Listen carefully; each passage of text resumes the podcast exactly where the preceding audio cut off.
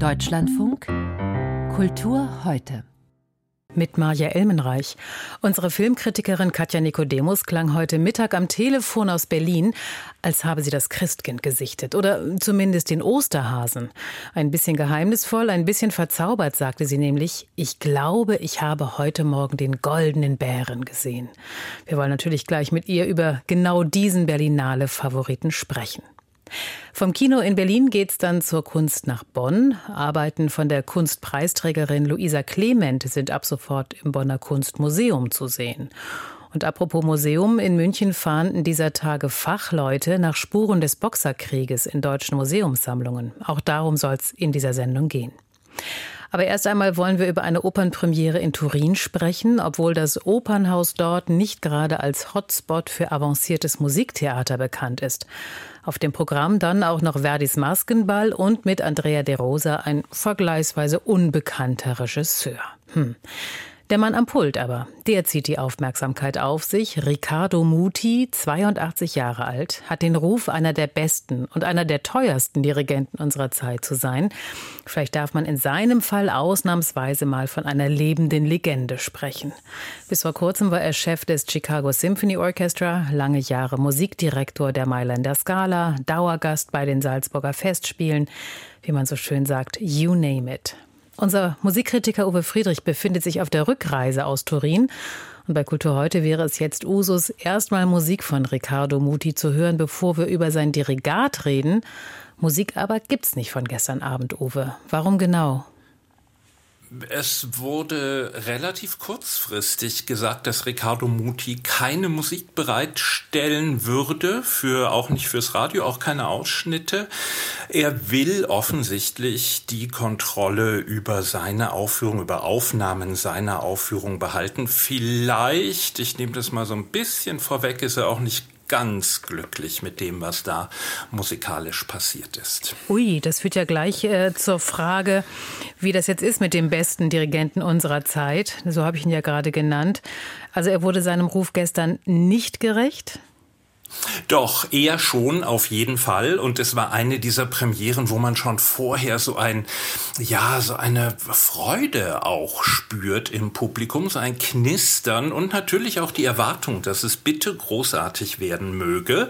Und vom Dirigat her wurde es das auch. Schon von den ersten Tönen und in Italien ist es ja üblich, dass das Publikum erst richtig zuhört, wenn der Musik, wenn, wenn der Gesang beginnt. Schon von den ersten Tönen war doch mehr Konzentration, als man es sonst gewöhnt ist, etwa aus der Skala. Und wie Riccardo Muti diese ungeheuer geschickte, kluge Partitur die Klänge übereinander schichtet mit einem Orchester. Ich will denen nicht zu nahe treten, aber das auch nicht das Orchester der Skala ist, die aber großartig gespielt haben für ihn, wie er diese Rubati hinkriegt, wie er Zäsuren setzt, Pausen, die ungeheure Spannung halten, das macht ihm so schnell keiner nach, ohne dass es irgendwie manieriert ist. Man denkt immer, er hält uns die Partitur hin. Er sagt, ich muss gar nichts groß Großartiges machen. Ich muss nichts, wo ich mich in den Vordergrund drängle, damit machen. Diese Partitur ist so reich und ich zeige euch jetzt mal die Schätze, die ich da drin gefunden habe. Das war großartig. Das war großartig, ah, aber es klingt jetzt so, als würde da noch was kommen, was Sängerinnen und kommt, Sänger angeht. Kommt sofort, kommt sofort. Lydia Friedmann ist die Amelia, die ist in Italien im Moment sehr gut beschäftigt, sehr hoch gehandelt. Ich verstehe das überhaupt nicht. Die Stimme hat kein besonders einnehmendes Timbre. Vor allem aber geht die Stimme in der Höhe nicht auf. Also wo sie in den Ensembles, die über den wütenden Männern, den eifersüchtigen Männern schweben müsste, ihre Sehnsüchte zeigen, hörbar machen würde, da wird säuerlich und eng und man hat eher das Gefühl, da ist so eine nörgelnde Hausfrau, die eigentlich selbst schuld ist an ihrem Unglück. Das stört die Musik dann ganz empfindlich, wirklich toll hingegen war der Renato Luca Micheletti, obwohl hörbar indisponiert, hat er dann auch sehr mutig das im weiteren Verlauf toll. Genau diese Legati, die Friedmann nicht hat, die hat Micheletti dann gezeigt. Piero Pretti, ein Riccardo, der das eher von der lyrischen Seite macht. Das funktioniert sehr gut. Und ähm, à la Posniak eine düster orgelnde Ulrika sagen wir mal gemischte Bilanz. Also Bariton und Tenor äh, mochte ich wirklich sehr. Ulrika in Ordnung. Amelia hat den Eindruck doch sehr gestört. Und da kann ich auch verstehen, wenn Riccardo Muti sagt, ich möchte nicht, dass davon eine Aufnahme in Umlauf kommt. Okay, dann kommen wir noch mal ganz kurz zum Schluss zumindest auf die Regie zu sprechen. Es gibt ja dieses Klischee, Opern in Italien sind nicht unbedingt überinszeniert, sondern eher regiefrei. Wie war es gestern Abend? Auch da bewegte sich der Chor nur in Ausnahmefällen. Es gibt Tänzer, ähm, der, um da für etwas Leben zu sorgen, Andrea de Rosa in einer Ausstattung von Nicolas Bovi und Ilaria Ariemme. Man wusste auch nicht so genau, wo wir sind. Es gibt ja zwei Fassungen. Diese hier war die aus Boston. Es sah aber nach Stockholm aus und barock. Merkwürdige Sache. Aber viele hier in Deutschland wären glücklich, wenn sie mal sowas sehen könnten wieder. Und mir hat der Turiner Intendant gesagt, sie haben zuletzt avanciertere Sachen gemacht. Das ist vom Publikum nicht so angenommen worden. Deshalb diese Version. Okay, Uwe Friedrich über den jüngsten Maskenball von Verdi in Turin. In der Hauptrolle offensichtlich Riccardo Muti am Dirigentenpult. Eine ganz andere Hauptrolle hatte heute bei der Berlinale der Regisseur Edgar Reitz inne. Er gab am Nachmittag den Preisträger. Dem 91-Jährigen wurde nämlich die Berlinale Kamera überreicht. Sicher ein erhebender Moment, aber für Edgar Reitz, den Vater der berühmten Heimat-Trilogie, wahrlich nicht der erste Preis.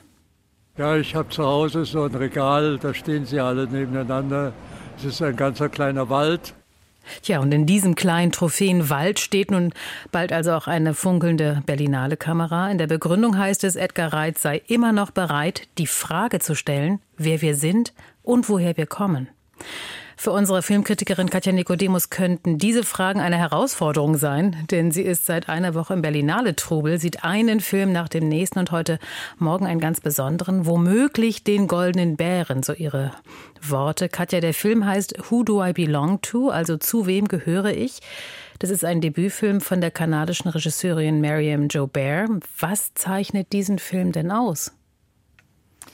Ja, im Zentrum steht eine wirklich seltsam geheimnisvolle Gestalt, eine Mutter, Aisha, die lebt im Norden Tunesiens mit ihrem Mann und ihrem jüngsten Sohn in einem, auf einem kleinen Hof, den sie betreibt. Und die ältesten Söhne, Medi und Amine, die hatten sich dem IS angeschlossen. Und jetzt kehrt nur der älteste Sohn zurück, zusammen mit einer schwangeren Frau. Und diese Frau spricht den gesamten Film kein Wort.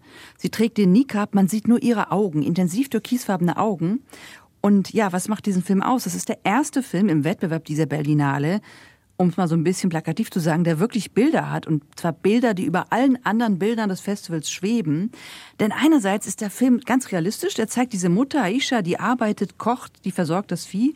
Und andererseits hat der Film eine ganz unheimliche mystische Ebene mit sehr intensiven, gedeckten Farben, mit Naturbildern, denn diese Mutter kann offenbar die Gedanken ihres Sohnes, des IS-Rückkehrers, lesen, auch seine Erinnerung an die Gewalt. Und diese Gewalt kehrt jetzt nun zurück in dieses Dorf, in diese Familie. Also Bilder, Bilder, Bilder.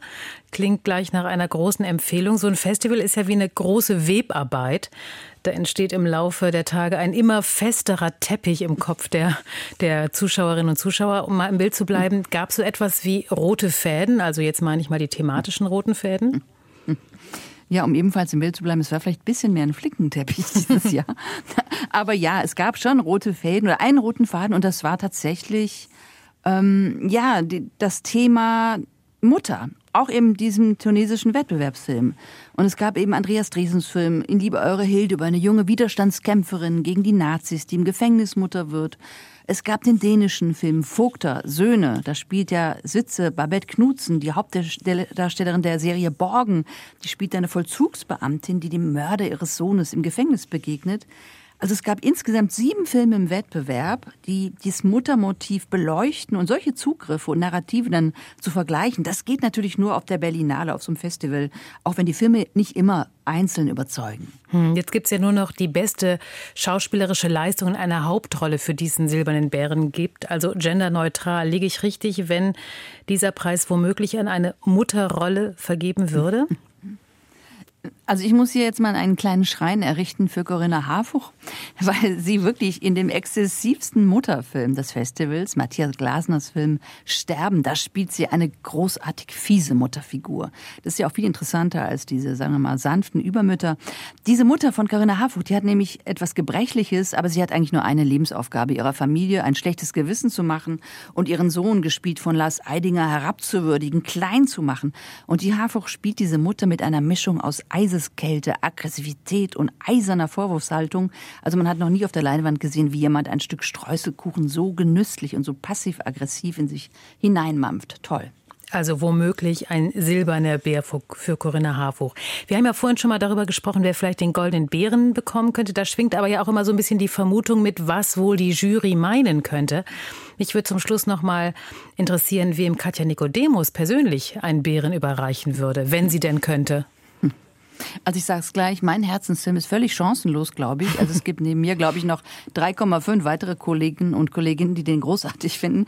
Aber es ist ein toller Film. Es ist der französische Science-Fiction-Film im Wettbewerb. L'Empire heißt der Englisch The Empire von Bruno Dumont.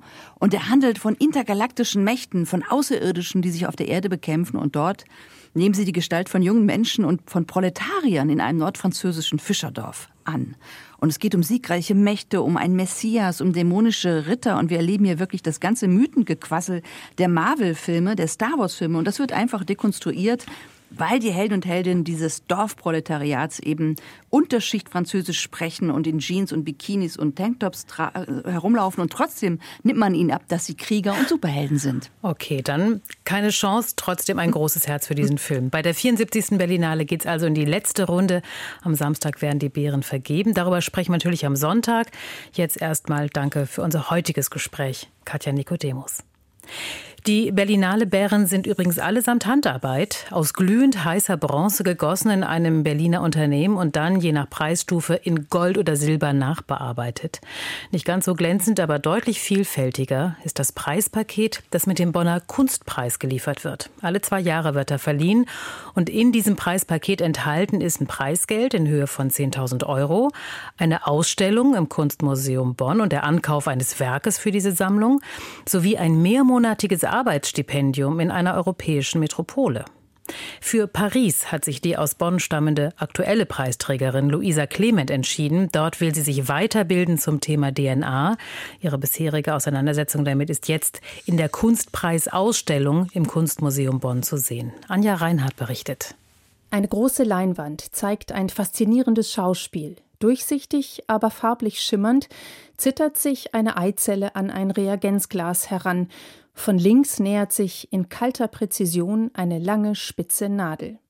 Eine vielfach vergrößerte In-vitro-Befruchtung in beklemmender Ästhetik. Für mich ist die Arbeit eigentlich in drei Strängen passiert. Einmal dieses Filmen der Eizelle und der Befruchtung der Eizelle im Reagenzglas.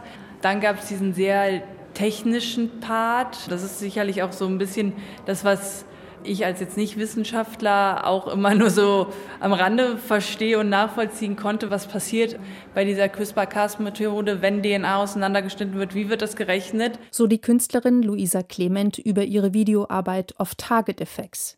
Der Titel bezieht sich auf die von ihr angesprochene CRISPR-Cas-Methode, mit der DNA gezielt geschnitten werden kann, um Erbinformationen zu verändern.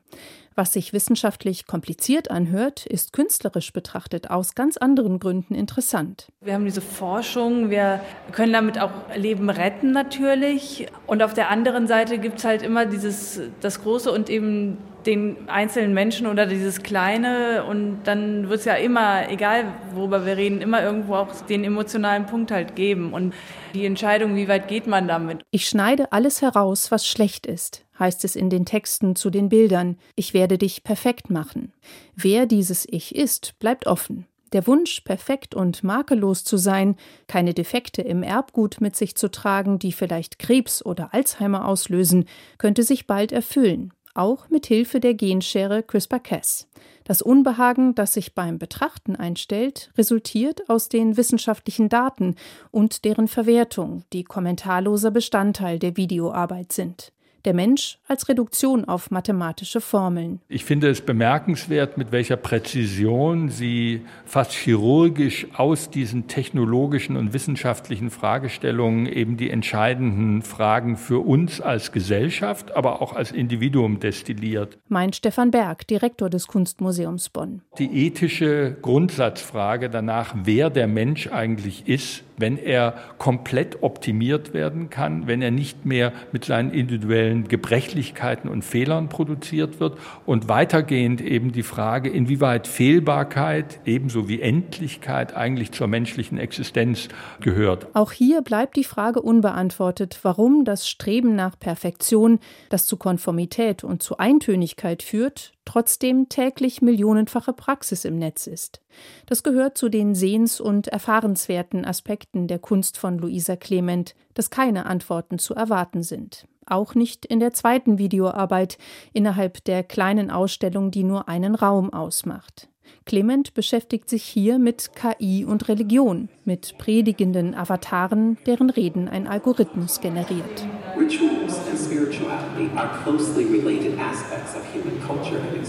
In Korea schon gängige Praxis, auf dem vergangenen evangelischen Kirchentag als Experiment durchgeführt.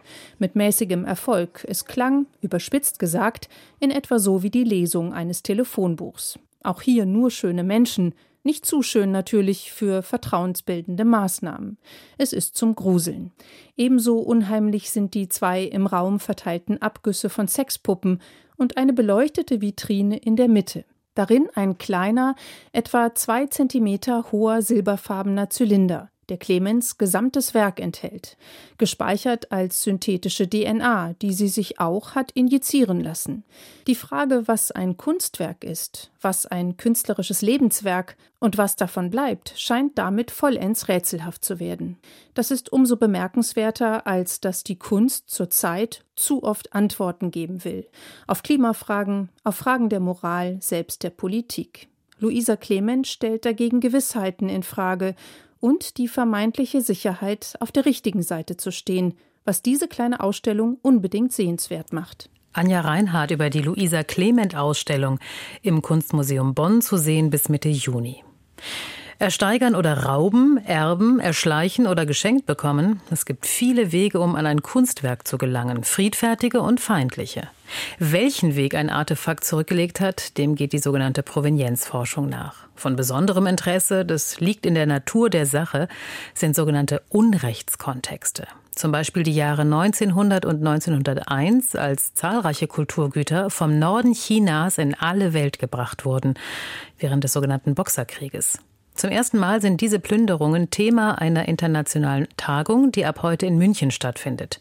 Alina Hans erläutert die historischen Hintergründe und hat sich ein Kunstobjekt genauer erklären lassen.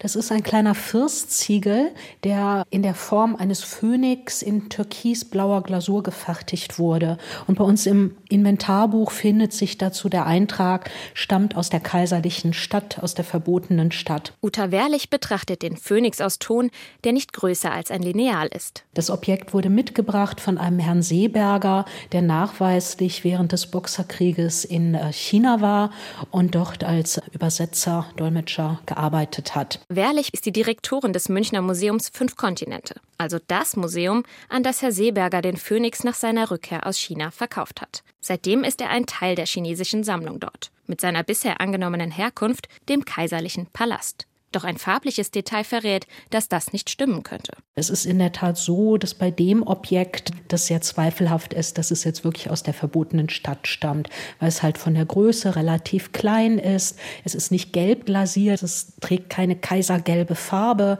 Das heißt, es könnte auch von jedem anderen Tempel in Peking sein. Und das ist für uns eben auch schon mal ein wichtiger Hinweis gewesen, dass nicht alles, was im Inventarbuch steht, stimmt. Aber was wir definitiv wissen, ist, dass dieses Objekt eben während der Zeit des sogenannten Boxerkriegs angeeignet wurde. Rückblick. Um 1900 sind viele Teile Chinas von europäischen Kolonialmächten, den USA und Japan besetzt. Sie sichern sich vor allem Küstenregionen und Hafenstädte, um den Handel zu kontrollieren. Auch das Deutsche Kaiserreich ist dabei. Doch China profitiert nicht von den ungleichen Handelsbeziehungen. Die fremden Mächte, Wirtschaftskrisen und Dürren haben das Land geschwächt. Und gegen die Besatzung formiert sich Widerstand. Der Widerstand, das ist der Verband für Gerechtigkeit und Harmonie, auch Jihuetan genannt. Im Westen sind sie wegen ihrer traditionellen Kampfkunstausbildung als Boxer bekannt. Sie wehren sich gegen die christlichen Missionare im Land. Als in Peking der deutsche Gesandte Kettler ermordet wird, eskaliert die Situation. Die Kolonialmächte erklären den Krieg. Die Folge? Tausende Tote, grausame Kriegsverbrechen und Plünderungen, ob Haushalte, Geschäfte, kaiserliche Anlagen oder Tempel.